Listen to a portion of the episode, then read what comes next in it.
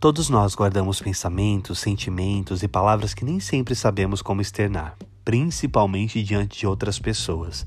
Foi aí que nasceu Quero Te Dizer, que, através da arte de poetizar, diz coisas que estão guardadas na alma e coração. Aqui você sempre vai encontrar textos e reflexões que podem trazer um brilho para o seu dia. Não só eu, mas muita gente vai querer dizer muita coisa aqui. Meu nome é Bruna Kimoto e eu quero te dizer.